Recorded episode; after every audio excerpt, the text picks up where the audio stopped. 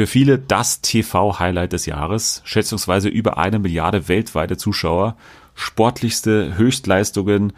Es geht um Schlag den Star und es geht um alles auf Freundschaft. Die großen Spielshows am Wochenende, wir werden kurz drüber sprechen. Wir sprechen aber auch noch über gute Sachen, versprochen. Zum Beispiel über Little America, eine Apple TV Plus Eigenproduktion über Einwanderer in Amerika. Genau. Außerdem bewerten wir alle Big Brother Bewohnerinnen und Bewohner vor ihrem Einzug am Montag und wir spielen ein Spiel mit einer tickenden Zeitbombe. Das alles jetzt bei Fernsehen für alle. TV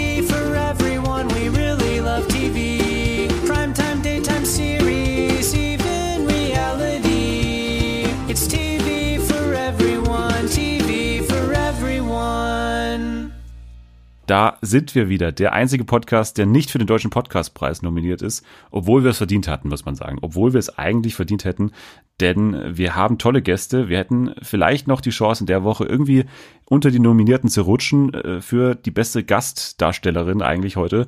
Dieser Gast sitzt heute in Hamburg und ich winke ihr mal zu hier aus München und sage Winke, winke, hallo, Selma. Ich sage Winke, winke, hallo zurück aus Hamburg.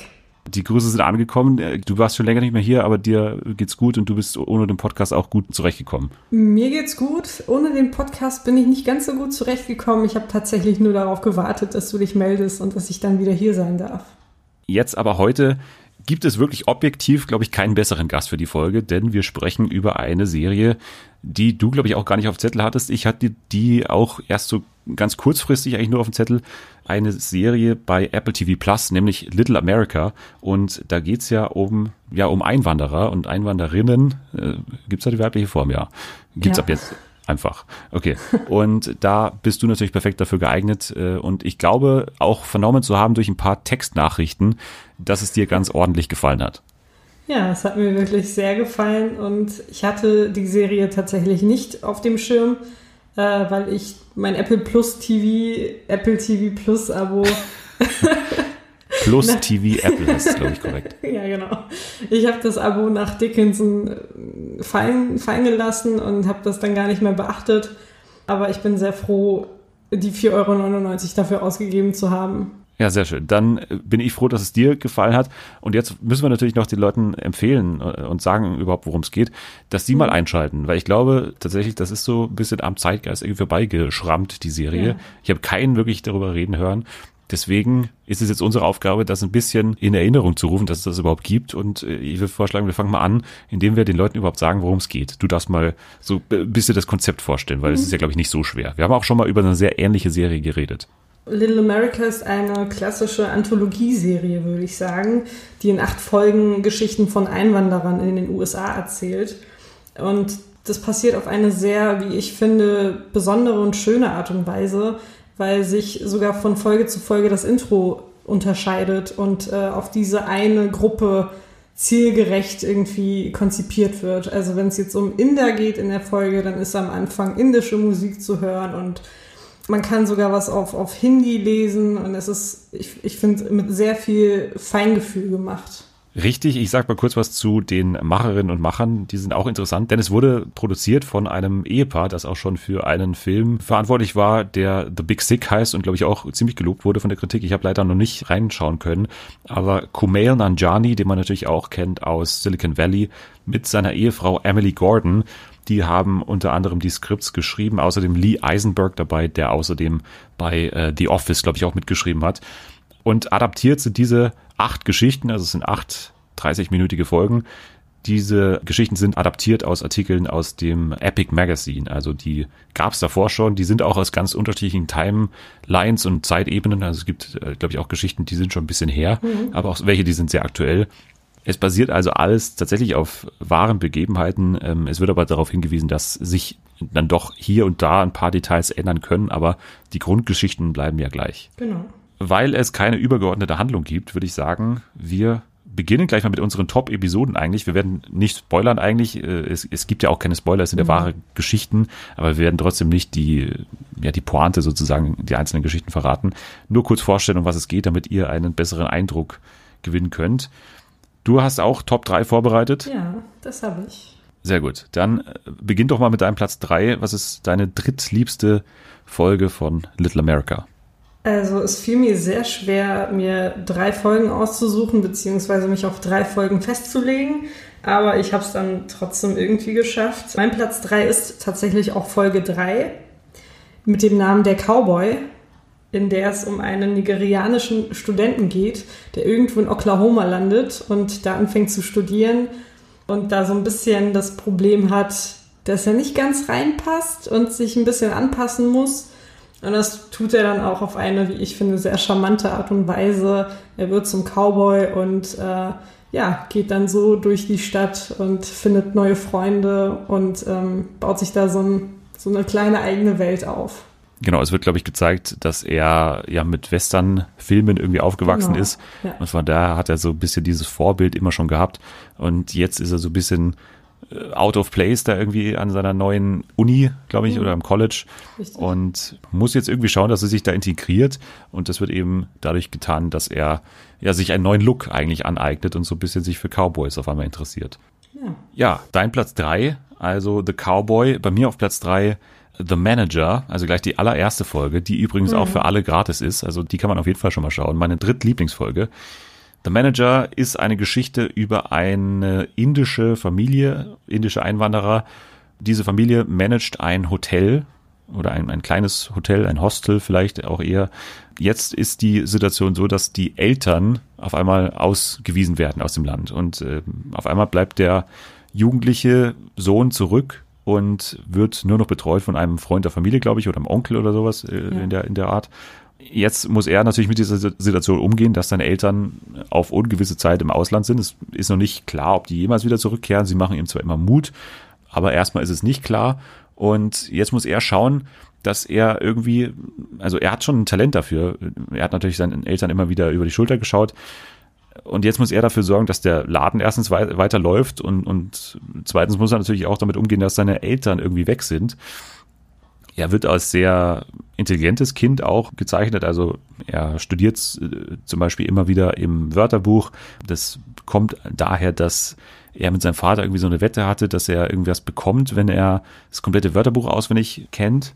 Und dadurch ist dann so ein Talent entstanden äh, in diesen Spelling Bee-Wettbewerben. Also da wurde er dann sehr äh, war er sehr erfolgreich. Er kommt dann sogar in einen nationalen Wettbewerb ganz weit und das bringt ihn dann irgendwann bis ins Weiße Haus und er hat ein Treffen mit der First Lady, äh, also der Frau von äh, George W. Bush, glaube ich. Mhm. Das ist tatsächlich immer noch die, ein Teil der wahren Geschichte eben, was so unfassbar ist, dass er diese First Lady dann äh, im Gespräch mit ihr, also die, die haben nur so ein kleines Zusammensitzen eigentlich, äh, so Presseding halt irgendwie, wo er sie dann tatsächlich bittet, dass seine Eltern wieder eingewiesen werden, dass sie zurück ins Land gelassen werden.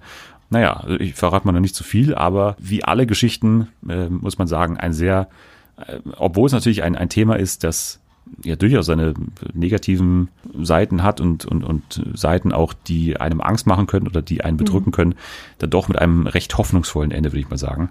Also das war The Manager, gleich die erste Folge und meine dritte Lieblingsfolge. Stimmt, die Folge war bei mir auch im Rennen, weil sie mich persönlich auch sehr berührt hat, weil ich ähnliches durchgemacht habe. Aber dann habe ich mich letztendlich doch äh, für andere Folgen entschieden. Wir haben es noch gar nicht gesagt. Du bist ja ein Einwandererkind und deswegen glaube ich, für dich vielleicht deswegen besonders emotional irgendwie. Ja, sehr emotional. Ich glaube, ich habe nach jeder Folge, also fast nach jeder Folge, äh, sehr, sehr stark weinen müssen weil mich dann doch schon sehr vieles daran erinnert hat, wie es für uns war, für meine Familie und mich und für andere Menschen aus meinem Umfeld. Diese ständige Angst beispielsweise auch vor, vor der Abschiebung, diese Angst davor, von meinen Eltern getrennt zu werden, weil wir sehr oft davor waren.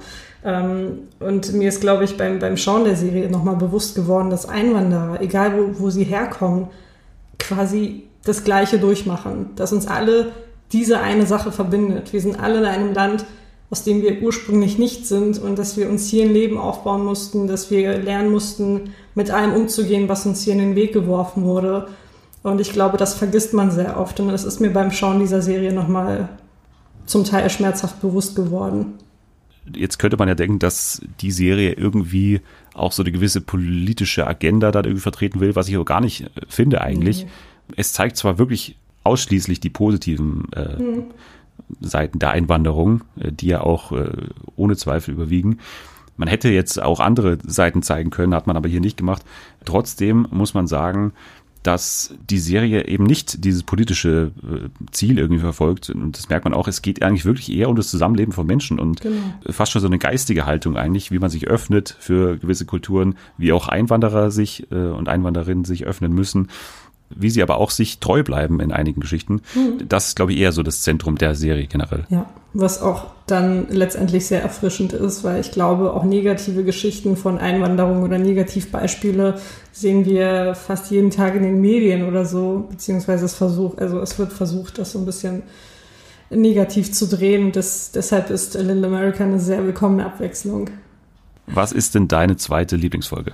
Meine zweite Lieblingsfolge ist Folge 6 mit dem Namen Der große Preis. Es geht um Ai und ihre zwei Kinder, Bo und Cheng. Es handelt sich wahrscheinlich um Einwanderer aus China.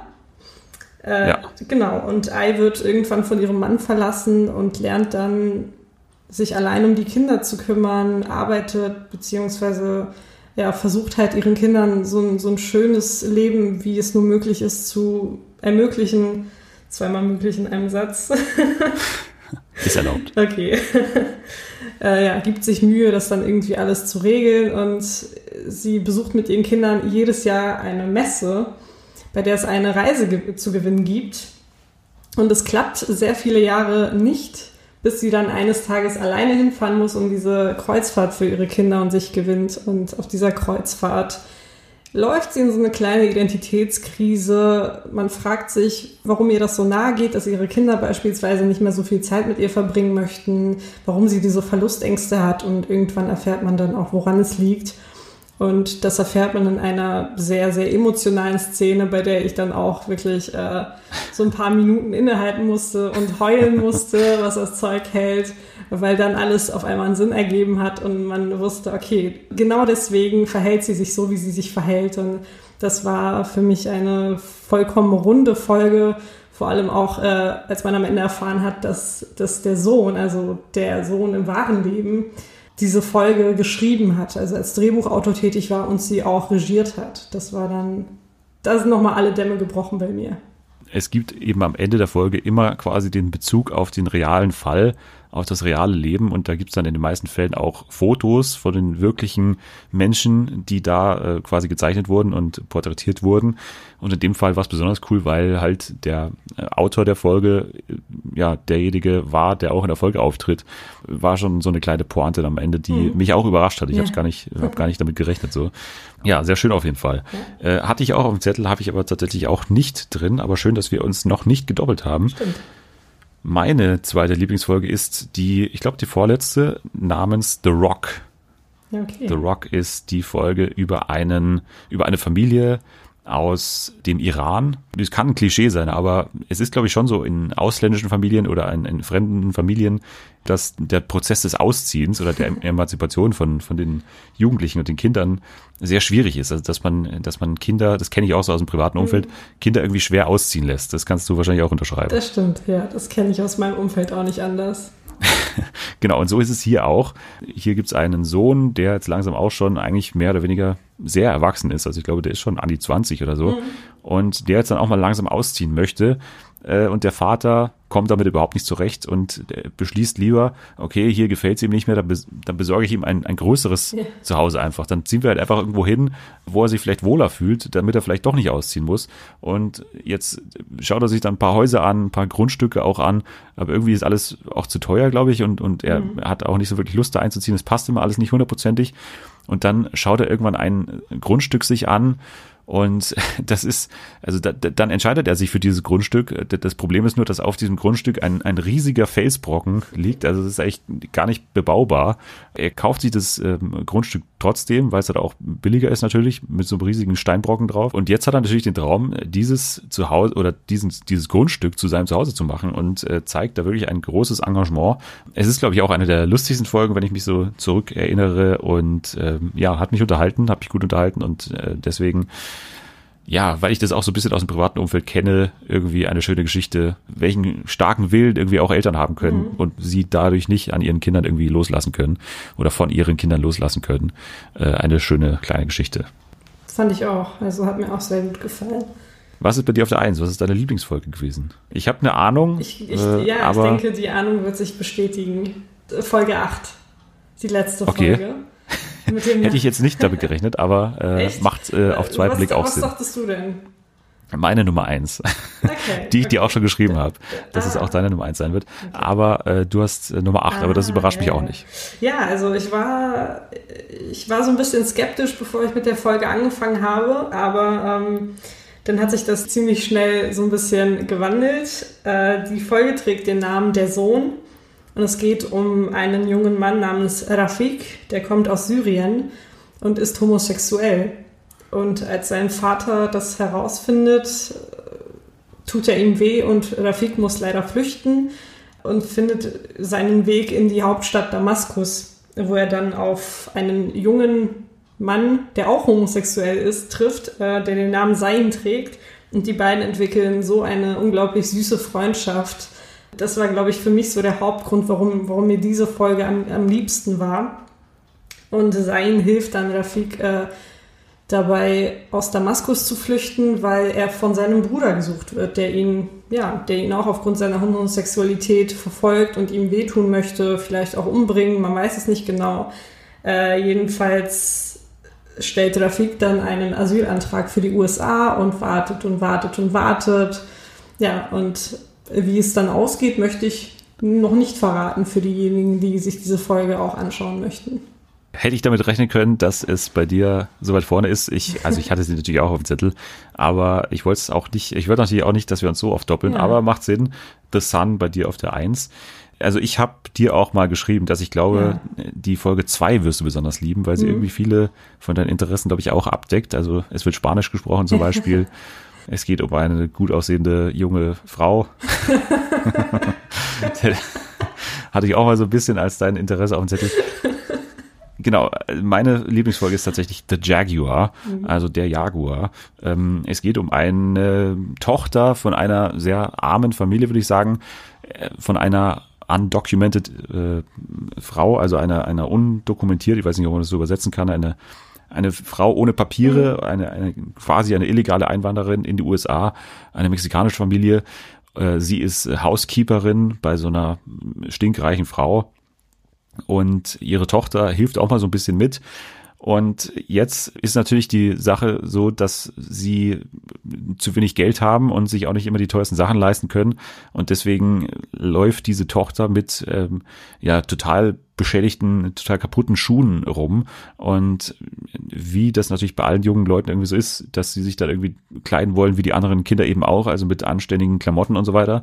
Und deswegen fasst sie mit einer Freundin den Beschluss, dass sie sich für den Squash-Kurs anmelden, weil es da halt äh, gratis Schuhe gibt. Also da, da gibt's dann eben diese, diese Turnschuhe, die man dann eben ausleihen kann. Und sie wollte da eben einfach nur mal hin, um diese Schuhe dann einfach mit nach Hause zu nehmen.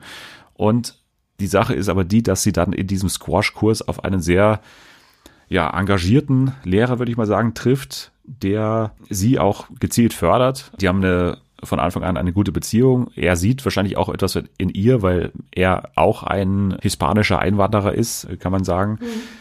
Durch ihn entdeckt sie dann so ein bisschen ihre Leidenschaft für Squash. Also das äh, hatte sie am Anfang gar nicht so auf dem Zettel irgendwie, aber das ist dann tatsächlich so eine kleine Mini- Sportfilm-Parodie auch, kann man sagen. Also es gibt dann auch wirklich so eine Trainingsmontage mit einem Song, der auch sehr gut dazu passt. Wie so eine kleine Heldenreise von einer Sportlerin, die erst gar nicht so wirklich an ihr Talent glaubt und am Ende natürlich auch in großen Matches antritt und so weiter.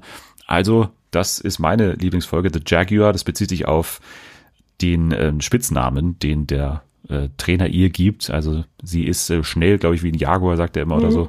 Warum hat es sie bei dir nicht geschafft oder wusstest du, dass ich die nehme? Ich habe schon geahnt und sie war auch bei mir im Rennen, aber dann äh, habe ich doch den anderen den Vortritt gelassen. Also wie gesagt, es fiel mir unheimlich schwer, mich für drei Folgen zu entscheiden. Wahrscheinlich lag es auch ein bisschen daran, dass ich mich in sehr vielen Folgen so selbst erkennen konnte oder so Teile aus meinem Leben erkennen konnte, die stark äh, den Geschichten in der, in der Serie geähnelt haben. Deswegen, wie gesagt, also die, die Folge war auf jeden Fall auch im Rennen, aber gut, dass du sie auf deiner Eins hast ich glaube, wir haben auch nur zwei, die wir jetzt eben nicht genannt haben, weil wir hatten tatsächlich drei unterschiedliche Folgen. Hätte ich auch nicht gedacht. Die zwei, die uns noch fehlen, sind The Silence und The Baker. Ich mach mal The Silence, du machst The Baker.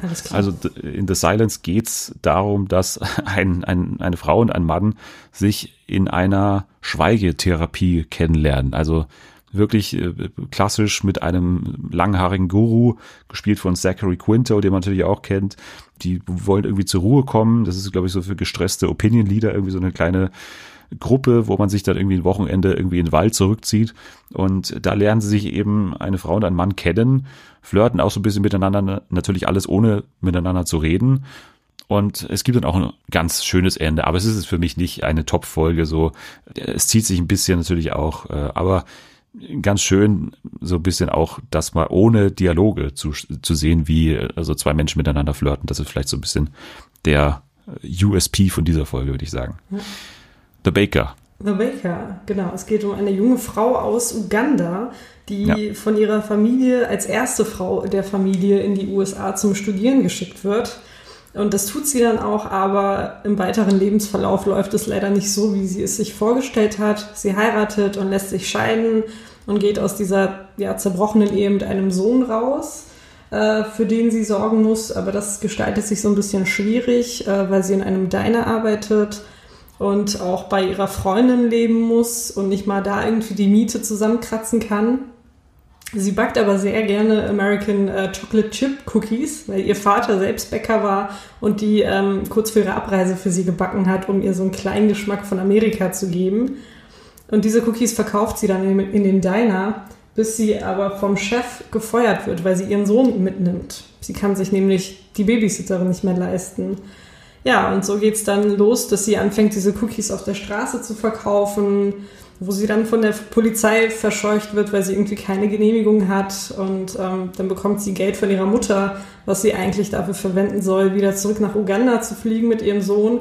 Das tut sie nicht, sondern mietet sich einen Laden oder kauft sich diese, diese ja, Räumlichkeit und startet dann ihr eigenes Cookie-Geschäft. Auch sehr schön am Ende aufgelöst, äh, zu was das dann alles geführt mhm. hat. Also tatsächlich sehr erfolgreich dieser Laden geworden. Eine typische Erfolgsgeschichte eigentlich. Richtig. So ja, ich glaube, dann haben wir so ein bisschen alle Episoden zumindest abgedeckt. Ihr, es gibt äh, am Ende der Folge oder am Ende der Folgen immer noch ein, eine kleine Pointe, deswegen, die haben wir jetzt in den meisten Fällen nicht verraten. Könnt ihr euch selber anschauen. Wie gesagt, das lohnt sich. Ich muss noch ganz kurz sagen, es gibt ja diese 30-minütigen Episoden und ich finde, die sind auch wirklich sehr effizient genutzt. Also wenn man sich das mal äh, anschaut, dann zieht sich keiner von denen so wirklich. Ich habe gerade gesagt, bei The Silence so ein bisschen ja. natürlich. Dieses Konzept ist ein bisschen aber auch darauf ausgelegt natürlich, dass das einem lange vorkommt. Aber ich glaube, grundsätzlich decken die Geschichten ja auch einen großen Zeitraum ab. Von daher umso überraschender finde ich, dass sich die alle nicht so ziehen und dass man das auch sehr gut hinbekommt, das alles zu erzählen mittels Montagen eben, Musikstrecken und so weiter, wo dann eben äh, doch teilweise auch geschickt geschnitten wird. Also mhm. dann schaut zum Beispiel mal die chinesische Mutter so in den Spiegel und dann sieht sie auf einmal ein viel älteres Kind äh, hinten und so weiter. Solche Szenen gibt es ganz viele und das ist eben auch technisch dann sehr gut gelöst, muss man sagen. Extrem. Und ich finde auch dieses ganze Zusammenspiel vom Intro, die Musik, die ausgewählt wurde, die Musik, die in den, in den einzelnen Szenen verwendet wurde, das hat das Ganze nochmal rund gemacht. Und ähm, das ist für mich einfach eine der besseren Serien, die ich in letzter Zeit gesehen habe. Ja, und außerdem auch noch sehr untypisch, muss man sagen, für Apple TV Plus, was wir da bisher gesehen haben, mhm. weil der Fokus war ja schon auf sehr großen Namen und sehr großen Serien, also The Morning Show, aber auch Truth Be Told und so, was da alles kam. Das waren schon alles große Ausrufezeichen. Natürlich brauchten die die auch für den Start, aber jetzt eben mit so einer kleinen Serie, bisher die beste Apple-Eigenproduktion, würde ich sagen, doch mhm. nochmal über Dickinson also für mich ein großer Erfolg. Äh, wird wahrscheinlich untergehen so unter den großen Produktionen. Wird auch nicht das sein, was sie sich ganz vorne auf die Fahne schreiben, obwohl sie es eigentlich könnten, ja. finde ich. Jetzt darfst du aber noch mal ganz kurz den Leuten sagen, du hast äh, so emotional äh, warst du dabei bei dieser Serie. Deswegen sag ganz kurz nochmal, warum sollte man sich dafür die 14 Tage gratis nehmen, die man von Apple bekommt und, und warum sollte man da mal reinschauen? Also man sollte unbedingt reinschauen, weil man durch diese Serie, wie ich finde, so eine andere Perspektive auf diese ganze Migrationsgeschichte oder allgemeine das Thema, was uns ja gefühlt seit Jahren alle beschäftigt, ähm, bekommt. Und weil man einfach mal sehen kann, wie es laufen kann. dieses Zusammenspiel von Menschen, die neu in ein Land gekommen sind und Menschen, die schon länger da waren. Und ähm, dass, es, dass es nicht immer nur negativ sein muss, wie es oft dargestellt wird, sondern dass es dann auch solche schönen Geschichten äh, hervorbringen kann, wie sie in ja, acht Folgen erzählt werden. Und natürlich, wer auch gerne heult, der ist sehr gut aufgehoben äh, bei Apple TV Plus und dieser Serie. Deswegen, ähm, ja, meine Empfehlung für Little America. Und wenn man das jetzt macht und wenn man tatsächlich die 14 Tage sich nochmal diese Gratiszeit eben sichert, dann wollte ich jetzt nochmal ganz kurz eingehen darauf, was es denn sonst noch alles gibt. Es klingt jetzt vielleicht so, als ob wir irgendwie gesponsert werden in der Woche von Apple TV Plus, aber irgendwie einfach, dass man sieht, man, man kann sich auch noch andere Sachen anschauen. Ähm, The Morning Show bin ich jetzt nicht so ganz großer Fan, aber es gibt auch einige Stimmen, die sagen, zum Ende wird's nochmal richtig gut. Von daher, das gibt's, C gibt's, äh, Dickinson haben wir auch schon mal drüber gesprochen, mhm. kann man mhm. jetzt auch nochmal gern zurückgehen. For All Mankind habe ich auch nicht mehr weitergeschaut, leider. Servant fand ich ziemlich gut. Diese Horrorserie von M. Night Shyamalan, kann man sich auch mal anschauen. Nur halbstündige Episoden, also für eine Horrorserie doch irgendwie ziemlich kurz und, und ganz knackig eigentlich. Und Truth Be Told, was ich nicht geschaut habe, weil die Kritiken nicht besonders gut waren. Aber ich wollte auch noch mal ganz kurz darauf eingehen, was denn in den nächsten Tagen und Monaten dazukommt noch. Äh, heute startet nämlich auch eine Serie, heute am Freitag. Mythic Quest Ravens Bank Bankay, nehme ich mal an, spricht man das aus, eine Comedy-Serie von den Machern von It's Always Sunny in Philadelphia, also Rob McElhenney, Charlie Day und Megan Gans sind das kreative Team dahinter. Und es geht um einen, es ist eine Workplace-Comedy, mehr oder weniger über einen Videospielhersteller. Ja, kann man auch mal reinschauen. Ich habe den Trailer angeschaut, fand ich jetzt nicht so super gut, aber äh, ich werde mal reinschauen auf jeden Fall, vor allem wenn man eben jetzt gerade diesen Probezeitraum eben hat eine Sache, die glaube ich auch noch für dich ganz äh, interessant ist, am 14. Februar, also du bist ja also immer noch in dem Monat dann quasi, also nächste Woche, kommt dann eine Dokumentationsserie, die heißt Visible Out on Television und es geht um Archivmaterial und Interviews, die quasi einen Blick werfen auf die Geschichte von LGBTQ Plus Charakteren im Fernsehen. Ja. Gibt auch ganz prominente Sprecher, unter anderem Neil Patrick Harris ja. und Lena Waithe hört sich jetzt auf den ersten Blick auch mal ganz gut an. Ja, also es verbindet so ein paar Sachen. Dokumentation, Queer Stuff, Neil Patrick Harris, bin ich von allem sehr großer Fan. Lina Waste ist auch super. Hast ja. du das schon mal irgendwo gesehen? Äh, ich, nee, eigentlich nur so bei, bei irgendwelchen Veranstaltungen, aber eine Serie oder so mit und von ihr noch nie. Auf welchen Veranstaltung bist du denn? Also ich nicht persönlich, so. sondern im Fernsehen oder halt auf, auf äh, Instagram oder so. Du musst dir mal die Aziz Ansari-Serie anschauen. Da, gibt, da spielt sie auch mit und da gibt es diese ganz berühmte Folge Thanksgiving. Oh, wie heißt die Serie nochmal? Äh, äh, Master of None, okay, natürlich, bei Netflix. Ja. Ich glaube, man kann auch einfach die einzelne Episode tatsächlich anschauen, weil die ist relativ eigentlich von allem anderen herausgelöst und die, da geht es eben um ihren Charakter, den von Lena Waithe, wie sie sich outet vor ihrer Familie okay. als, als lesbisch. Äh, das musst du dir mal anschauen. Ich glaube, also die hat ja auch Preise gewonnen, die einzelne Folge musst du dir mal anschauen. ist auch nur eine halbe Stunde lang sehr gut. Zweite Staffel von Master of None. Ja, das war Visible am 14. Februar. Am 6. März kommt eins der Highlights, was sie schon, glaube ich, ganz bei der ersten Keynote damals angekündigt hatten. Und zwar Amazing Stories. Das ist ja dieser Reboot von der Anthologieserie von Steven Spielberg aus dem Jahr 1985. Und da gab es auch so ein bisschen Trouble hinter den Kulissen, weil eigentlich Brian Fuller verantwortlich war. Brian Fuller ja derjenige, der zum Beispiel gemacht hat äh, Hannibal bei NBC, aber auch zum Beispiel die erste Staffel von American Gods. Der ist ja so ein bisschen verschrien als äh, sehr schwieriger Typ, um mit dem zu arbeiten.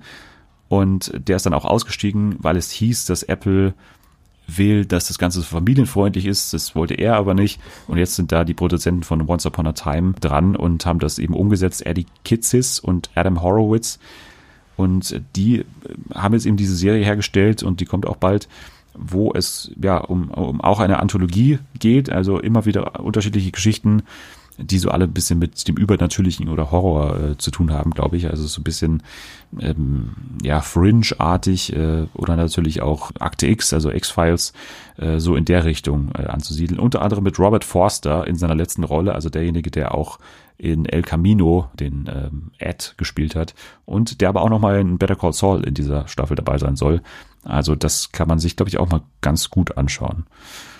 Eine Serie, die auch dann später noch dazu kommt, von einem sehr gefeierten Regisseur, John M. Chu, der für Crazy Rich Asians, die glaube ich den Oscar gewonnen hat oder zumindest nominiert war, erzählt eine Geschichte, um die sich glaube ich viele gestritten haben. Also viele Studios wollten diese Geschichte haben.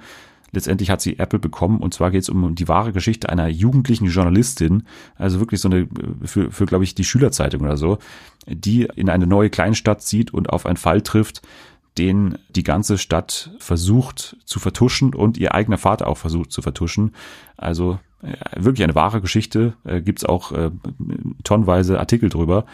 Bin ich gespannt, äh, wie das umgesetzt wird. Klingt erstmal interessant, oder? Hm, auf jeden Fall. Eine Doku-Serie kommt dann auch im April dazu. Home heißt die und es geht um außergewöhnliche Häuser, also auch so ein bisschen Netflix angehaucht. Ja. Da gibt's ja tausende solche Sachen. Und am 24. April, das heißt, glaube ich, noch kurz vor Ende der Emmy Eligibility, also dieses, dieses äh, Fensters, wo man noch dann ähm, wählbar ist für die Emmys, kommt Defending Jacob. Das ist die Serie mit Chris Evans in der Hauptrolle. Und da geht es um einen Vater und einen Sohn. Und dem Sohn wird ein Mord vorgeworfen. Und da geht es so ein bisschen um diese Beziehung, wie die sich jetzt da irgendwie rausboxen wollen. Und inszeniert von dem Regisseur von The Imitation Game, also auch, glaube ich, Oscar nominiert gewesen. Klingt auch vielversprechend. Also ich glaube, so vor, also für die ersten Sachen, die jetzt neu rauskommen, ist, glaube ich, dieses Probeabo ganz gut angelegt.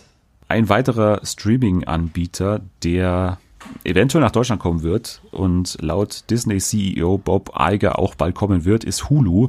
Und ja. das ist ja auch für uns relevant. Das steht ja auch schon ewig mal auf der, also steht ja schon ewig in der Diskussion sozusagen. Hulu ja unter anderem das Haus, was The Handmaid's Tale produziert genau. hat. Und 2021 könnte es soweit sein, hat Bob Iger gesagt. Jetzt kommt er dann im März erstmal Disney Plus nach Deutschland. Er hat gesagt, das hat auch erstmal Priorität, aber er hat auch gesagt, Hulu wird dann quasi der nächste Schritt sein. Also 2021 könnte es dann soweit sein. Das wollte ich nur mal kurz hier bekannt geben oder, oder besprechen kurz, weil es ja auch in den USA diese Verbindung gibt zwischen FX und Hulu.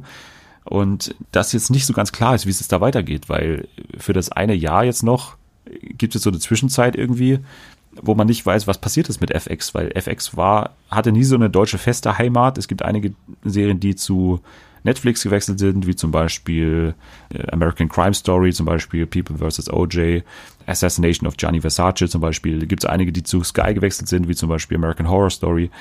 Also ist alles ein bisschen unklar, wie das jetzt hier weitergeht. Vielleicht ändert sich jetzt erstmal für uns gar nichts, vielleicht aber erstmal auch alles, weil irgendwie gar nichts mehr in Deutschland verfügbar sein mhm. wird.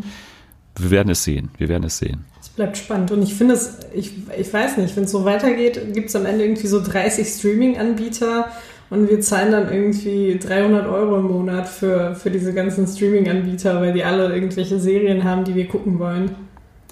Wie viele hast du denn jetzt aktuell? Puh, warte mal. Ich habe. Netflix, Amazon? Ich habe Netflix, genau, die beiden. Äh, aktuell noch Apple? Genau, Apple.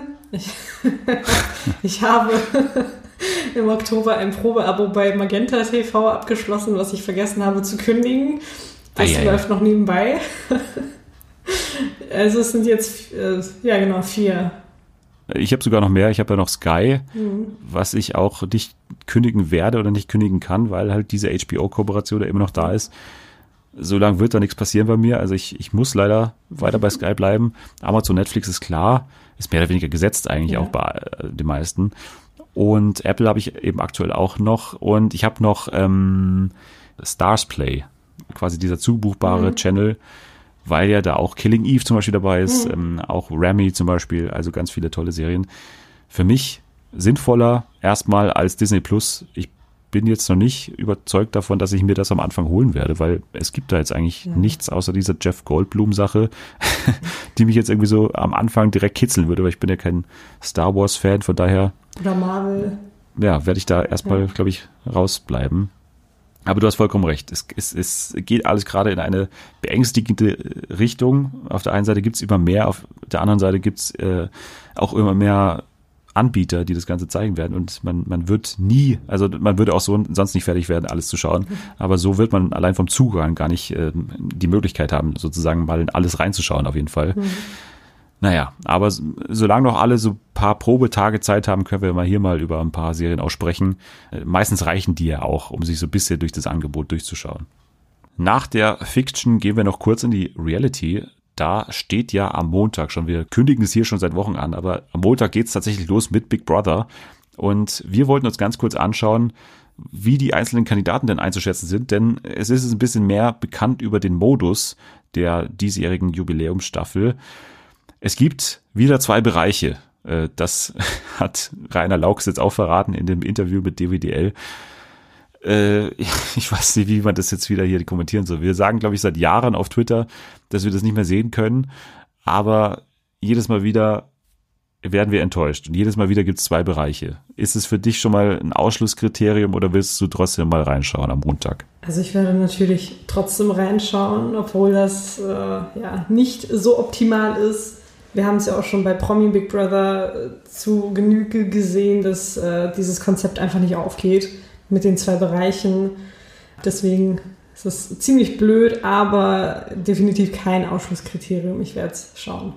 Es gibt auch keinen Livestream in diesem Jahr und da sind ja einige Hardcore Big Brother Fans dann immer sehr entzürnt darüber, weil die sich das ja, glaube ich, auch tatsächlich reinziehen. Mir ist es eigentlich relativ wurscht eigentlich. Es soll dafür aber sehr viel auf Social Media passieren. Also das haben sie gesagt, dass wirklich in Echtzeit irgendwie auch Infos überall immer da sein werden. Bei Instagram wird äh, es ständig irgendwie Bewegtbild auch aus dem Haus geben. Vielleicht werden da einige so ein bisschen vertröstet, aber ich glaube, die Hardliner, die wollen da wirklich immer diesen Livestream sehen und da wirklich auch Tag und Nacht dann da einschalten. Aber mir ist es relativ egal eigentlich so. So ein Feature, das in dieser Staffel ja der große USP sein wird wahrscheinlich oder was sie zumindest so verkaufen, ist ja dieses, äh, da gab es ja diese Werbekampagne schon mit den Sternen, man kann jetzt Menschen bewerten und sowas. Und gemeint ist eben äh, eine Funktion in der Sat1 App, wo man täglich einmal die Möglichkeit hat, jeden einzelnen Bewohner, jede einzelne Bewohnerin zu bewerten auf einer Skala von eins bis fünf Sternen. Wir haben gerade schon mal ein bisschen reingeschaut und haben uns das beide mal kurz hier vor die Nase gelegt und wir wollen jetzt mal ganz kurz die Bewohner alle mal durchgehen und mal kurz schauen, wie die sich denn hier selber vorstellen, denn jeder hatte die Möglichkeit, noch ohne Bild sich einfach mal kurz mit einem Satz zu beschreiben. Ich habe noch nicht alles durchgelesen, aber äh, ich bin schon mal ein bisschen, bisschen gespannter jetzt darauf auf die Kandidaten, weil da, da schreiben einige wirklich ein bisschen Quatsch äh, ja. auch rein, wie man das ein bisschen erwarten konnte auch. Wollen wir mal beginnen mit Michelle, ja. oder? Also, bei Michelle steht 26, Altenpflegerin, Nordrhein-Westfalen. Über sich sagt sie, meine Familie sind meine Freunde, meine Freunde sind meine Familie. Ich bin gespannt, ob ich im Haus Familie dazu gewinnen kann. Okay, relativ standardmäßig, steht ja. aktuell bei 3,5 Sternen. Ich weiß nicht, ob wir das jetzt alles durchgehen hier müssen. Ich habe eine Ein-Sterne-Bewertung da gelassen, weil ich mir das mal kurz anschauen wollte, wie das geht. Es ist nichts gegen dich, Michelle, wenn du jetzt zuhören solltest, aber ich habe mal, ich habe hier mal bewertet, aber ähm, naja, bei, bei, mir hängt auch noch ein bisschen hier die App, muss man sagen. Also ja. so technisch klappt bei mir noch nicht alles, muss man sagen. Ähm, naja, das ist Michelle. René ist der nächste. René, genau. Äh, der ist 44 und Kung-Fu-Lehrer und Gesundheitscoach.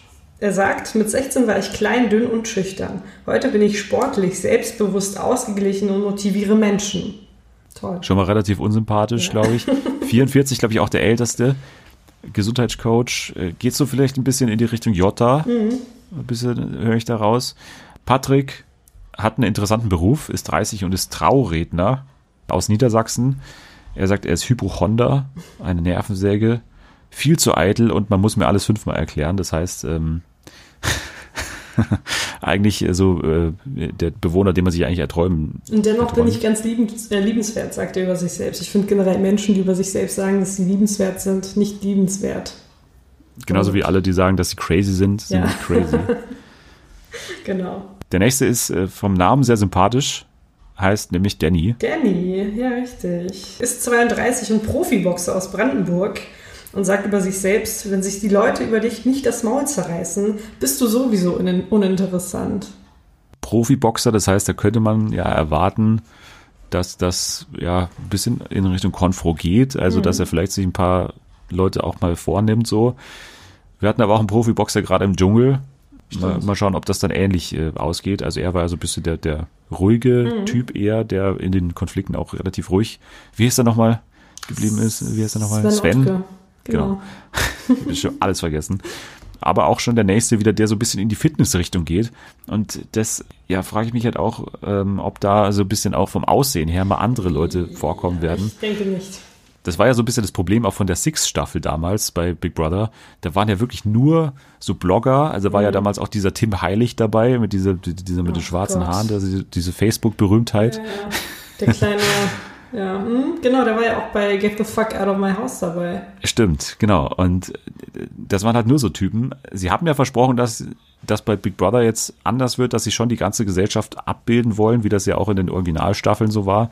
Aber bisher jetzt haben wir, glaube ich, so viele Fitnesstypen und äh, naja, die Krankenpflegerin, okay. Ja. Nächster, Mac. Mac, genau. 33, Marketingmanager und Start-up-Gründer aus Österreich. Klingt schon mal sehr sympathisch. Ja. Sagt über sich, auf den ersten Blick wirke ich wie ein ungebildeter, krimineller, selbst- selbstverliebter Unsympath. Krimineller. Alles klar? äh, unterhalte dich mit mir und ich nehme dir deine Vorurteile. Ich glaube, du hast sie gerade einfach nur bestärkt. Warum, wie kann man denn als Krimineller wirken? Keine Ahnung, wirklich. Also es gibt keinerlei Anhaltspunkte dafür. Ich hoffe, das ist nicht der Deckname von dem Daniel von der Bachelorette. Kennst du den? Diesen, der ist nämlich auch aus Österreich und der hat ja diese Nee. Drohnenfirma. Ich hoffe, das ist nicht der. Aber Mac klingt jetzt erstmal auch nicht wie der realistischste Name. Mareike ist die nächste. Sie ist Inhaberin von zwei Tanzschulen und kommt aus Spanien. Ich nehme an, so eine Auswanderin. Also so kommt sie mich vor. Für die große Liebe bin ich um die ganze Welt gereist. Wäre doch gelacht, wenn ich ausgerechnet im Big Brother Oh, Haus bitte jemanden nicht. kennenlerne. Also jemand, der schon anscheinend mit dem Gedanken spielt, sich da irgendwie zu verlieben, Mhm. braucht man natürlich auch sowas. Aber auch schon 37. Ja. Die nächste ist mir am sympathischsten, kann ich schon mal sagen. Rebecca, ja, mir auch. der gebe ich gleich mal fünf Sterne hier, oder? Tippe ich Ja. gleich mal ein, fünf Sterne. Rebecca, äh, sie ist 21, Studentin aus Nordrhein-Westfalen. Sie sagt, für den Bachelor bin ich zu hässlich, von daher versuche ich es jetzt bei Big Brother, sagt sie. Ja, das wird, glaube ich, in, in zwei bis drei Jahren auch meine Beschreibung, wenn ich dann bei The Circle mache. Dann bist du aber nicht mehr 21. Dann bist du Ja, schon, gut. gehst du schon in Richtung Mareike Ja, 33. da muss ich das 37. Ein, ja, ja, ja, ich meine, in zwei, drei, Jahren, Dennis, ich bitte dich. Naja, du, du kratzt schon stark an der 30. Ich, ich bin 24. Wo Ich auch. ich denn stark an der 30? Aber ich bin erst seit ein paar Tagen 24. Ja, gut, ich werde ein paar, in ein paar Monaten 25, aber darüber möchte ich jetzt nicht reden. Okay, dann lassen wir das Thema aus. Äh, steht auch hier auf der Liste, die ich von der Manager bekommen habe. Darüber wolltest du nicht reden. Genau. Ich hoffe, ihr seht trotzdem von der Klage ab. So. Tim ist 21, auch Student aus Nordrhein-Westfalen. Irgendwie gefühlt alle aus Nordrhein-Westfalen, kann das sein. Äh, ich bin der Überzeugung, dass die Gesellschaft generell unglücklicher wird, weil sich jeder über alles Gedanken macht. Tim studiert bestimmt Philosophie. Klingt für mich jetzt so ein bisschen wie der deutsche Schubam. Äh, ja. Oder? Der, der, der hat auch so ein bisschen Gesellschaftskritik geübt, gleich in der ersten Folge von The Circle. Äh, mal gucken, Tim. Kathleen oder Kathleen ist die nächste. Genau.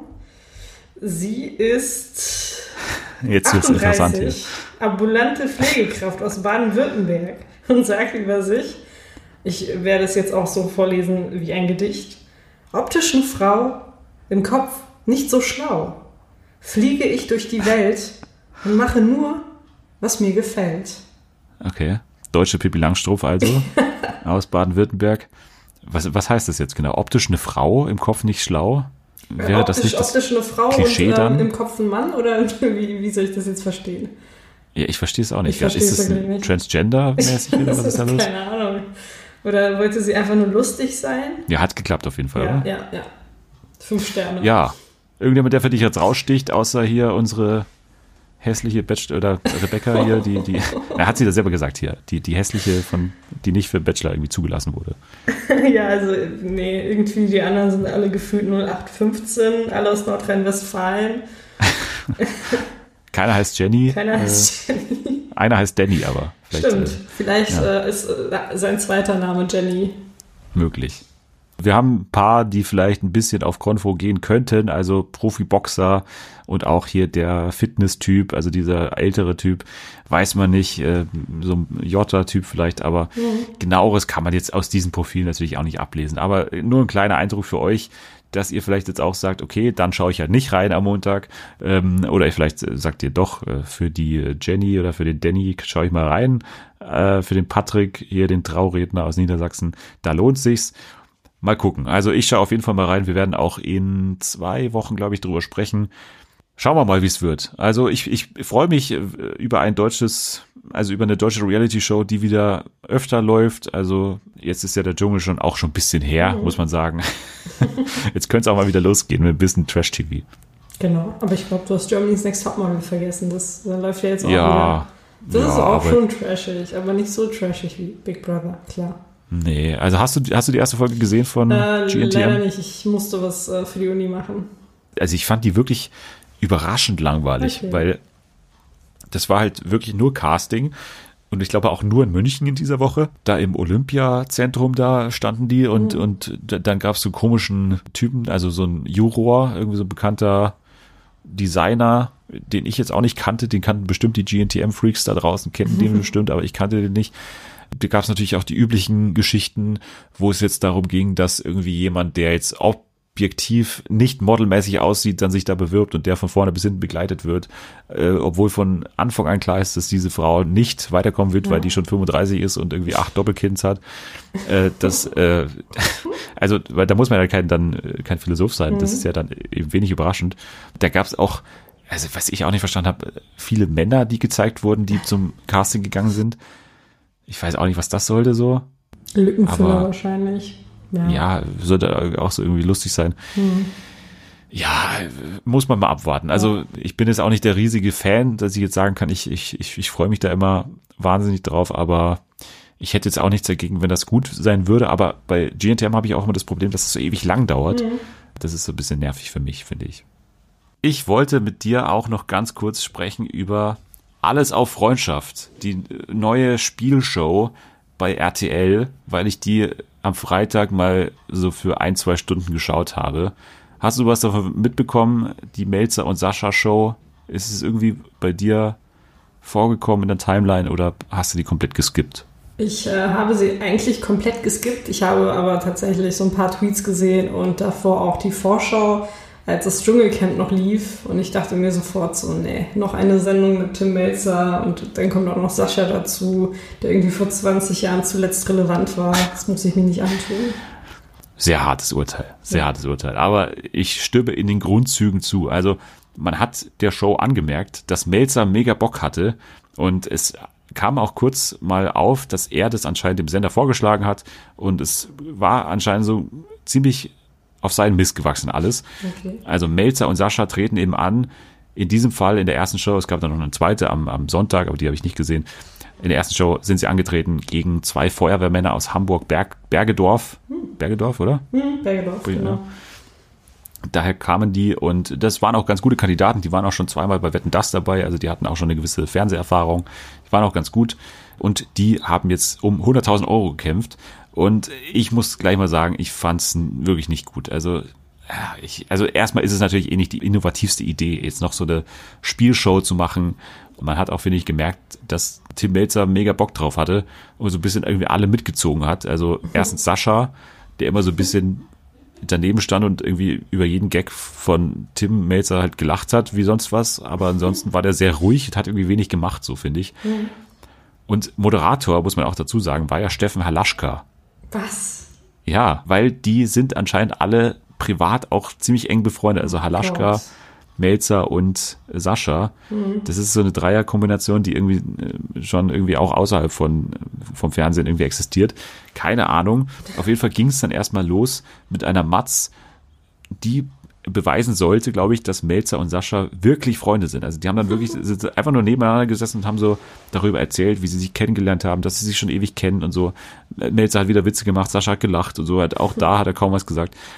Es war alles so ein bisschen merkwürdig, aber ansonsten die Spiele muss man sagen, es ist jetzt, also es ist echt nichts Neues gewesen eigentlich. Es war, es gab Pantomime, es gab äh, Musikraten, was man auch immer in irgendeiner Form dabei hat. Die haben dann Kicker gespielt, Autoscooter war auch dabei. Und sie haben dann nochmal so eine Variante von am laufenden Band äh, gespielt. Also daher war es jetzt erstmal nichts Neues. Dann Melzer hat man auch schon in der Form schon mal gesehen. Also es ist ja im Prinzip dieselbe Rolle, so die er eigentlich immer spielt. Steffen Halaschka war irgendwie, also fand ich, nicht perfekt aufgehoben in dieser Rolle. Es gab auch andere, die irgendwie gesagt haben, er kann mal gern mehr Unterhaltung machen, aber ich finde, der ist schon so ganz gut aufgehoben, wenn er da irgendwie die, die Familie Ritter anmoderiert.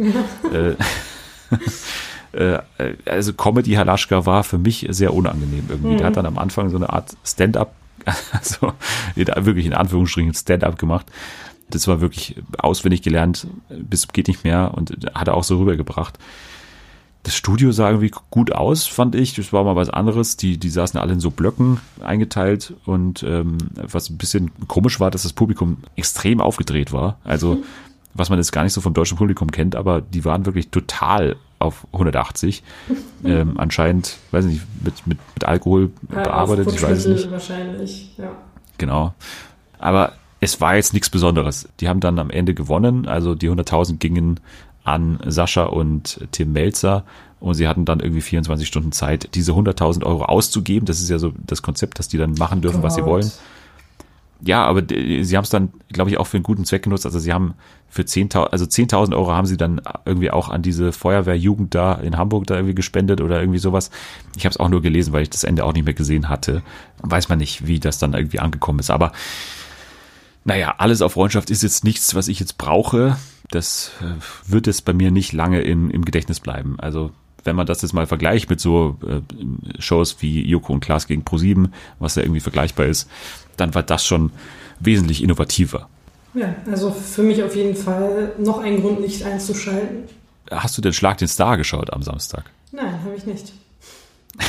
Das war ja, also das muss man sich mal vorstellen. Freitag, alles auf Freundschaft, Teil ja. 1, Samstag, Schlag den Star und am Sonntag alles auf Freundschaft Teil 2. Also Ach, der ultimative, das ist im Prinzip die gleiche Show, ja. dreimal hintereinander.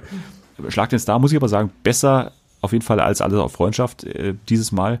Da sind ja auch echte Adrenalin-Junkies angetreten da. Oder nicht Adrenalin, wie sagt man hier? Testosteron, wollte ich, wollte ich sagen. Ja, genau. Testosteron-Junkies hier. Äh, Frank Rosin gegen Mario Basler. Ach du, ähm, Stimmt, da habe ich kurz reingeschaut mit meinem Cousin zusammen und wir haben nur gesehen, dass Mario Basler mitmacht und dann haben wir umgeschaltet. ja, man muss aber sagen, dass er das Ganze schon irgendwie angehoben hat, weil, also, es war für den objektiven Zuschauer wahrscheinlich ziemlich unterhaltsam. Ich finde diese Art mittlerweile auch, also, es bringt schon Unterhaltung teilweise, aber diese Herangehensweise von Basler, die fand ich von Anfang an irgendwie unpassend, weil er hat von Anfang an so getan im Prinzip bei jedem einzelnen Spiel, bei jeder einzelnen Frage, dass er gerade überhaupt keinen Bock hat auf alles, was hier gerade passiert. Aber das ist doch eigentlich seine Grundeinstellung. Ja, ja, genau. Außer bei Promi Big Brother, da hat er so ein bisschen ja. Spaß auch, glaube ich, an der Sache. Ja. Vor allem, weil Jessica Paschka irgendwie dabei war, die ja. ihn mal äh, ein paar Mal irgendwie rangelassen hat. Genau. Aber ansonsten war das alles irgendwie auch nervig, diese Herangehensweise, weil er hat, glaube ich, bei jeder einzelnen Frage gesagt, warum spielen wir das jetzt, warum machen wir jetzt das? Er wollte halt nur, ich glaube, er hat sich wirklich nur vorgestellt, dass er die ganzen Ballsportarten macht oder so. Mhm. Bei jeder einzelnen Sache ist immer total abgewunken, total nervig. Ähm, und was mittlerweile auch so zum Klischee geworden ist, ist ja dieses Duell, also dieses Duell in Anführungsstrichen zwischen den Kandidaten und dem Moderator und dem Kommentator. Das ist ja mittlerweile immer so, dass sie sich immer so gegenseitig so anstacheln und mhm. sich so anlegen. Und das hatte man halt wirklich dann drei Tage hintereinander, weil bei Melzer und bei dem Moderator, also bei Halaschka und dem Kommentator Marco Hagemann, glaube ich, äh, war das auch so. Und hier war es auch so, dass die sich dann immer so hochstacheln und das wird dann irgendwann auch alt, muss ich sagen, dass es immer so sein muss, dass immer in diesen Spielshows es immer diese negative Stimmung geben muss. Ich weiß gar nicht, warum das so sein muss. Warum können sie sich nicht einfach mal vertragen? Ich verstehe das nicht. Mhm. Und auch immer dieses Hochstacheln zwischen Rosin und Basler. Ich meine, dafür wurden sie eingekauft, aber Rosin hatte auch gar keinen Bock mehr auf den Basler. Das hat man auch so nach der Hälfte gemerkt. Vor allem dann später irgendwie, da gab es so äh, Darts, Golf, also wo die mit so Golfschlägern so auf so eine Dartscheibe schießen mussten. Da ist er gar nicht mehr eingegangen auf Basler. So Basler hat ständig die, die so Kommentare abgegeben und, und, und gesagt, dass die ja nur, nur Quatsch hier kaufen und alles ist aus Plastik und so weiter. Und Rosin hat einfach gar nichts mehr gesagt für zehn Minuten lang. Äh, das fand ich noch ganz gut. Aber ansonsten auch, glaube ich, zu vernachlässigen. Aber ich wollte es nur mal hier erwähnen kurz, weil ja das schon eine, eine Anhäufung von Spielshows war an diesem Wochenende. Und ähm, ja, also muss man alles nicht gesehen haben, aber ich glaube, so ein kleines bisschen hatte da Schlag den Star die Nase vorne, alles auf Freundschaft. ist jetzt kein Format, was ich jetzt so schnell wieder brauche. Das erinnerte so ein bisschen an damals diese Oliver Pocher Show, diese Alle auf den Kleinen. Kennst mhm. du das noch? Ja. Ja, so ein bisschen die Richtung war das. Also öfter werden wir das nicht mehr sehen. Also die, die Quoten waren, glaube ich, auch nicht so top. Von daher mal gucken, wie oft wir das noch sehen werden. Eine kleine Sache, die wir auch ankündigen können. Äh, Hugo Egelbalde hat bald Geburtstag, Ende. März. Und äh, 150 jetzt, oder wie alt wird er? er wird 70. Ah. 70 Jahre äh, Hugo Egon Balder. Und wie könnte jetzt die, ähm, die, die Geburtstagsshow heißen, die Sat1 für ihn machen wird? Wie glaubst du? Die Hugo Egon Balder Geburtstagsshow. Ja, ist vielleicht noch ein bisschen zu konservativ, wenn wir uns mal erinnern, dass er wirklich für so Titel bekannt war wie Peng, die Cowboy Show und, und weiß ich nicht, äh, äh hier Glitch, die Eye Show oder was. Da gab es ja ganz viele Shows, die er hatte, zusammen mit äh, Hella von Sinn. Der Titel dieser Show wird sein Senil daneben, Happy Birthday Hugo. klingt wie so eine Art von dir ausgedachte Sendung. Ja, habe ich mir auch gedacht, dass ich das eigentlich, das wäre eigentlich unfair, das äh, hier mal unter What's Wrong ja. ähm, Shows reinzupacken. Das glaubt mir ja kein Mensch. Aber äh, Senil daneben, so heißt die Show. Zu Gastzeit werden Mike Krüger, Max Giermann, Bernhard Hohecker, Thorsten Sträter und glaube ich viele mehr. Äh, Ende März. Äh, äh, Nehme ich mal auch an, aber ich stand ja. jetzt hier nicht dabei. Also, okay. aber die wird bestimmt auch dabei ja. sein. Ende März wird das dann soweit sein. Okay. Außerdem eine Show, die zurückkommt und das ist, glaube ich, für viele ein Grund zur Freude. Mhm. Denn nicht nur kehrt Domian zurück, sondern es kehrt auch Domino zurück. Der Domino Day kehrt zurück. Äh, zuletzt gab es den 2009. Wie stehst du dazu? Wolltest du das? Hast du eine Petition unterschrieben oder ist dir das eher egal? Ich habe irgendwann aufgehört zu zählen, wie viele Petitionen ich bereits gestartet und unterschrieben habe. Äh, nee, aber ich, ich finde es ich find's ganz schön. Also ich fand es damals immer ähm, sehr schön. Ich mag Domino. Ich finde es super, wenn diese ganzen Sachen umgeworfen werden und wenn dann irgendein Gemälde entsteht oder was auch immer. Vielleicht habe ich auch wieder komplett vergessen, worum es in dieser Sendung ging, aber ich glaube, äh, das wird ganz schön. Es ist ja eine holländische Produktion schon immer gewesen, mhm. wo dann sich eben verschiedene Länder, glaube ich, dazugeschaltet haben und jetzt wird es auch wieder so sein, dass das Ganze äh, von Animal Shine in Holland produziert werden wird und in Deutschland wird wieder RTL übertragen. Die Quoten waren gut beim letzten Mal, also 2009 irgendwie 25 Prozent oder so. Deswegen eh fraglich, warum es das danach nie gab wieder. Es ist anscheinend sehr teuer, es ist anscheinend auch ein großer logistischer Aufwand immer. Aber es passt natürlich aktuell so ein bisschen in diese Live- Geschichte, die RTL auch so ein bisschen hat. Es gab ja, oder es gibt ja jetzt dann bald die Passion mit Thomas Gottschalk als Erzähler der Ostergeschichte. Dann haben sie auch diese Live-Herzoperation bald im Programm, glaube ich, oder hatten die schon? Ich weiß gar nicht. Hat es gar nicht verfolgt. Hast du nicht mitbekommen? Nee. Ja, es gibt äh, eine Live-Herzoperation bei RTL im Fernsehen bald. Oh mein Gott. Oder ich, ich weiß nicht, ich glaube, die gab es auch schon. Ich weiß nicht. Auf jeden Fall wollen sie eben stärker auf Live-Fernsehen setzen. Okay, ich hätte meine Nasen-OP auch ans Fernsehen verkaufen können, vorletzten ich, Monat. Also ich hätte Interesse daran gehabt. äh, ich habe jetzt auch gehört, bei Kabel 1 gibt es jetzt bald, die hatten ja diese Live-Autobahn-Kontrollnummer, hatten sie auch mal als 20.15 Uhr Show, wo sie dann äh, am Straßenrand standen und dabei waren bei einer Grenzkontrolle, wow. deutsche-österreichische Grenze. Hm. Und bald sind sie in der Notaufnahme live um 20.15 Uhr. Also die setzen auch voll auf Live-Fernsehen. Das finde ich aber schon ein bisschen krass, um ehrlich zu sein, das mit der Notaufnahme. Aber ich, ich denke mal schon, dass dann da immer alles abgeklärt wird. Also ja, das, äh aber ich meine, du kannst ja nicht aussuchen, wer alles in diese Notaufnahme kommt. Und ich hätte, glaube ich, als Patient mit irgendeinem Notfall nicht, nicht so großen Bock darauf, da noch vor der Kamera zu stehen oder aufgenommen zu werden, während ich da halb tot auf der, auf der Liege da vor mich hin vegetiere. Mit tropfender Nase und, ja, und genau. äh, bewegungslosem Gesicht, wie es bei dir der Fall war. ja. Da wärst du also nicht bereit gewesen, kurz noch was für Kabel 1 Auf keinen Mikro Fall, obwohl ich danach sehr oft fotografiert wurde, aber fürs Fernsehen, nee, das, darauf hätte ich keine Lust. Okay. Jetzt müssen wir aber noch was spielen. Wir spielen keine Herzoperation nach, wir spielen auch nicht kurz Domino. Wir spielen ein Spiel, bei dem du dich sehr weit aus dem Fenster gelehnt hast damals. Wir haben das nämlich in der Silvester-Show gespielt. Und damals musste Anni antreten Richtig. bei dem äh, weltbekannten Spiel Find ich Bombe.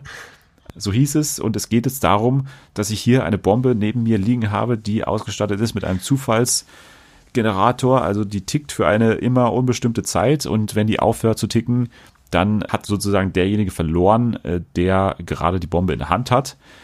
Jetzt sitzen wir ja, ja, wir sitzen gefühlt sehr nah beieinander, aber äh, räumlich getrennt sind wir schon ein bisschen. Mhm. Deswegen können wir uns die nicht hin und her reichen. Das heißt, wir müssen die uns virtuell hin und her reichen. Das heißt, bei demjenigen, bei dem die Bombe eben explodiert, also der gerade am Sprechen ist sozusagen, der hat dann eben verloren. Jetzt hat sich Anni im Namen der Spieleredaktion auch da bereit erklärt, diese Begriffe für uns zu machen. Ich habe die bisher tatsächlich noch nicht gesehen. Also das muss mir auch glauben, ich habe die noch nicht gesehen.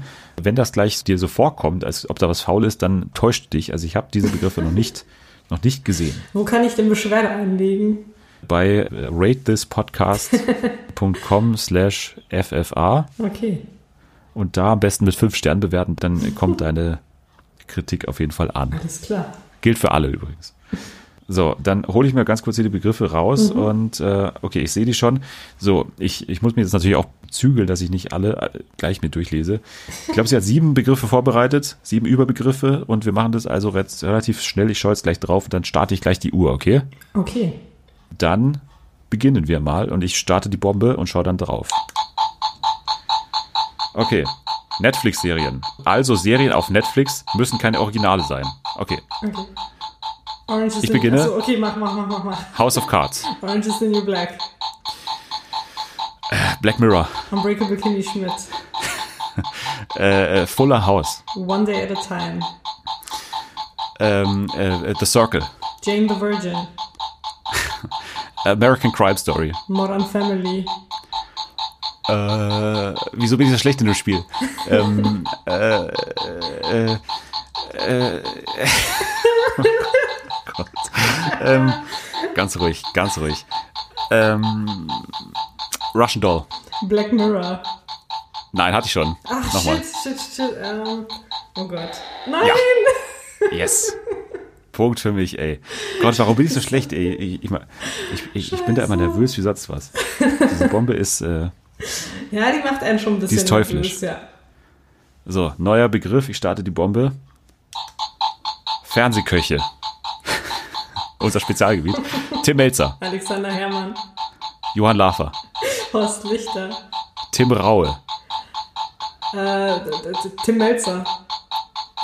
Hab ich schon. Hast du schon? Oh mein Gott. Äh, äh Nelson Müller. Cornelia Poletto. Scheiße, wollte ich gerade sagen. Ähm, oh Mann, diese eine hübsche. Scheiße. äh, äh, Dings hier, Rosin, Frank Rosin. Alexander Kumpner. Oh. Ja, den meinte ich. Wie bitte? Den meinte ich mit, mit der Hübsche. Der, der, der Hübsche? Ja. Oh ich dachte, du meintest mich, aber. du bist doch kein Fernsehkoch. Noch nicht. Noch, noch nicht. nicht. Okay, gut. Also, Shit. 2 zu 0 für mich. Oh. Überraschend. Ja. Äh, davon ausgeht, dass ich immer unglaublich nervös bin hier mit dem Spiel. Nächster Begriff ist Kinderserien. Äh, ich sag mal Disneys große Pause. Pfefferkörner. Nochmal? Pfefferkörner. Äh, ähm, Jim Knopf. Ähm, oh Gott. Ähm, die Gummibärchenbande. SpongeBob Schwammkopf. Mm, äh, ähm, die Rugrats. Disneys Wochenendkids. Oh, scheiße. Äh, scheiße. Oh mein Gott. Ähm, äh, ich, äh, oh, warum fällt mir nichts mehr ein? Ah, oh mein Gott, es gab so viele Serien, die ich geguckt habe. Äh, die Glücksbärchis. Sandmännchen. Scheiße. äh. Oh mein Gott. Oh, warum fällt mir yes. nichts mehr ein? Ich liefere richtig ab hier. Du lieferst richtig ab und ich blamier mich hier. Bis Nein, auf die Knochen. dich nicht. okay. Dann Das ist neuer Begriff, Klausur, 13 mir für mich. Ja, so war es bei mir gerade auch bei Netflix-Serien. Ja. Netflix ist mein worst enemy. Da habe ich ja auch schon, glaube ich, Ja, sehr schlecht ausgesehen in der ersten Variante. ja. So, neuer Begriff. Dschungelcamp-Kandidaten. Okay. Julian FM Stöckel, Den wollte ich gerade auch sagen. Toll. Costa Cordalis. Matthias Manjapane, L'Oreal London. Aurelio Savina, äh, Sven Ottke. Natascha Ochsenknecht, Daniela Büchner. Iris Klein, Rebecca Marold. Prince Damien, Ähm, Melanie Müller. Äh, äh, äh, äh, äh, äh, Desiree Nick. Kim Gloss. Äh, War das jetzt ich Zählt das wahrscheinlich, noch? Ja, das geht noch. Es geht noch. 3-1. Okay. So, neuer Begriff. Vox-Programme. Also Vox-Sendungen nehme ich mal an. Okay. Okay. Detlef und Nicole, 100 Tage wir. Shopping Queen. Die Alles-Tester, Hot oder Schrott. Promi Shopping Queen. Promi-Dinner. Das perfekte Dinner. Äh, ewige Helden. Äh, Die, die Kocharena? Hieß das Ja, so? äh, ja. Grill den Hensler. Ähm, boah, jetzt bin ich. Äh, Hot oder, nee, warte mal, Hot oder. Hat's, Ähm, kaufe Rostlaube, biete Traumauto. Äh, zwischen Tüll und Tränen. äh, vier Hochzeiten, eine Traumreise. Ähm, ähm, ähm, äh, ja, Detlef baut ein Haus. Äh, die Gärtner, Profi, diese Gärtner, Leute. Ab ins Beet, meinst genau, ab ins Beet, meine ich. du? Äh, dann sage ich, ähm, Detlef muss reisen. Oh Mann, ey, wie viele Detlef-Sendungen gibt's denn bitte? Das war war's jetzt, glaube ich. Oh, ähm, ja, shit. Äh, die, äh, Goodbye Deutschland. Äh, die Heimkehrer. Das Was war zu das? spät. Das war zu spät. Ja. Okay. Na gut, 3-2. Du machst es nochmal eng. Ich hoffe. Wir haben wird noch, Äh, zwei Runden. Das heißt, du kannst es noch drehen. Ich muss jetzt beide Runden gewinnen. DSDS-Kandidaten. Okay. Menderes. Grazia. Daniel Kübelberg. Nektarius irgendwas aus der ersten Was? Staffel. Hä? Ja, der hieß Nektarius. Das ist ein Quatsch. Das ist doch eine Frucht. Doch. der hieß wirklich so, der ist Grieche. Ich, hatte, ich war ein bisschen verknallt in den, warum auch immer. Nektarius. Ja, Nektarius. Ist, ist das nicht hier der von Baktus und so, der, der Kollege von Baktus? Das ist Karius. Also, okay. Na gut, okay, jetzt lass ich mal durchgehen. explodiert? Lass ich mal durchgehen. Okay. Es steht 3-3. Es geht uns um alles. Uh, Äh, Wir hätten das okay. nicht besser planen können. Ja. 3-3, sieben Begriffe.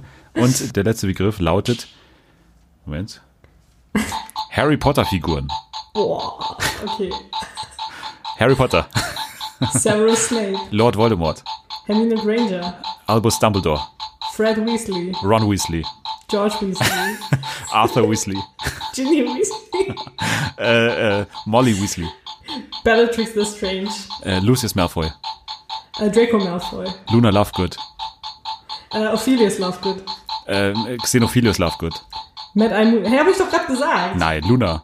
Achso, äh, dann sage ich mal ähm, ähm, äh, Grab, Grab und Goyle. Mad Eye Moody, Äh, Lupin, Minerva McGonagall, Tonks, äh, Teddy Tonks, äh, Dolores Umbridge, äh, der Minis, der Filch, Filch, Minerva McGonagall, hab ich schon gesagt. fuck, äh, äh, ähm, ähm, ähm, Trelawney, Äh, hier, Lockhart. äh, äh, oh Gott, äh, ich muss an Wendler denken, fuck. Ja! Das gibt's nicht. An Wendler, ich bitte dich. Du musst ja immer an Wendler denken. Nein, ich muss an Wendler denken, weil wir haben doch irgendwann mal äh, vor hunderten Jahren, haben wir nicht mal gesagt, dass Lockhart der Wendler Ja. ist von Harry Potter oder so? sowas, irgendwie sowas. Ach. Habe ich etwa gewonnen? Nein, wir haben gesagt, dass Andreas Scheuer, wir haben doch mal, Andreas Scheuer ist Snape, oder nicht? herzlichen Glückwunsch. Vielen Dank. Und danke an Anni für diese wirklich tollen Begriffe. Schon, oder? Vor allem die Muss man letzten- auch mal letzten sagen. vier. Die Ja. Spieleredaktion um Ani hat sich da alles, äh, hat sich da einiges ausgedacht. Großartig. Aber es war auch hochkarätig. Äh, war- Mhm. also die Begriffe waren auch sehr gut am Ende von uns, muss man sagen. Die letzte Runde war schon ein Ja. Vergleich auf Augenhöhe, glaube ich. Ich meine, wir hatten Glück, dass die Weasleys so viele Familienmitglieder haben. Wir hätten, glaube ich, noch 80 Weasleys nennen Ja. können. naja. So viel zu diesem Spiel. Finde ich Bombe. Fand ich ja heute wieder Bombe, muss ich sagen. Fand ich auch Bombe. Ja. Okay. Ja, nach diesem Spiel bleibt uns nichts anderes mehr zu tun, als die Leute an deinen Account weiterzuleiten, an deine Social Media Präsenz, die ja schon ziemlich beeindruckend ist. Also du, ich weiß gar nicht, wohin man die Leute jetzt verlinken soll, weil du hast ja mittlerweile so viele verschiedene Präsenzen, auch bei Twitter. Wo kann man dir jetzt am besten folgen? Wie macht man das? Was muss man eingeben? Man muss ähm, oder sollte mir auf Twitter folgen. Man sollte Schwelessio oder Schwelessio eingeben. Da bin ich nämlich äh, ja hauptsächlich aktiv. Ich habe auch noch jetzt einen zweiten Account mit dem Namen Trash Lessio. Mhm. Da gibt es dann meine, meine Tweets zum Trash TV. Okay, ich glaube. Auch zu Big Brother dann? Genau, auch zu Big Brother und zu GNTM und ähm, auch zu Ibis war ich sehr aktiv. Also man kann mir auf beiden, äh, auf beiden Profilen folgen. Könnt ihr euch aussuchen, ob ihr nur einem folgen wollt oder ob ihr beiden folgen wollt. Das ist euch überlassen. Okay, finde ich, find ich sehr gut. Finde ich super, dass man das so trennt, dass man, ja, finde ich, mhm. find ich toll. Also muss man sagen. ja, ich weiß, hast du auch schon mehr, mehrmals deutlich gemacht, wie toll du das findest, dass man diese Accounts trennt. Genau. Ich werde beide verlinken auf jeden Fall und äh, werde da, für mich bist du weiterhin eine Person. Für mich Vielen ist die Dank. Trash Selma die gleiche Qualität Selma, die Journalisten Selma ist für mich die gleiche Person, immer noch. So, dem Podcast könnt ihr folgen unter @fernsehenfa. Außerdem ist es sehr schön, wenn man eine Review hinterlässt oder eine Bewertung. Man kann auch nur mit fünf Sternen bewerten. Man muss nichts dazu schreiben, aber es wäre besonders schön, wenn man äh, das macht, wenn man äh, sogar noch was dazu schreibt. Einfach nur eine kleine Botschaft. Äh, zum Beispiel heute Fernsehen für alle finde ich toll. Punkt. Gerne so weiter. Kuss. Das ist die Botschaft, die ich gern heute drin mhm. äh, hätte in diesen Bewertungen.